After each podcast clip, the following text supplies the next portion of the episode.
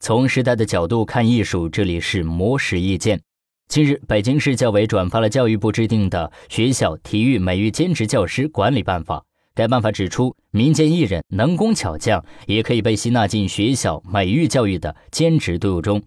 该办法提到，美育兼职教师的选聘对象可以是其他学校专业艺术教师、校外教育机构、宣传文化系统与社会文化团体的艺术工作者、民间艺人、能工巧匠等。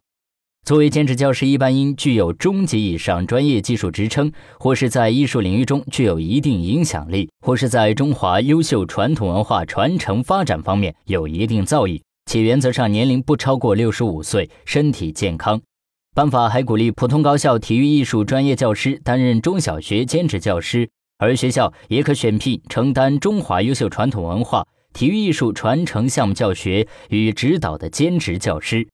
此外，学校还应建立专任教师与兼职美育教师结对帮扶机制，支持兼职教师与专任教师联合开展教育教学活动，制定美育兼职教师管理办法和评价标准，杜绝兼职教师借教学与活动之名推销体育、艺术器材设备、有偿补课等行为。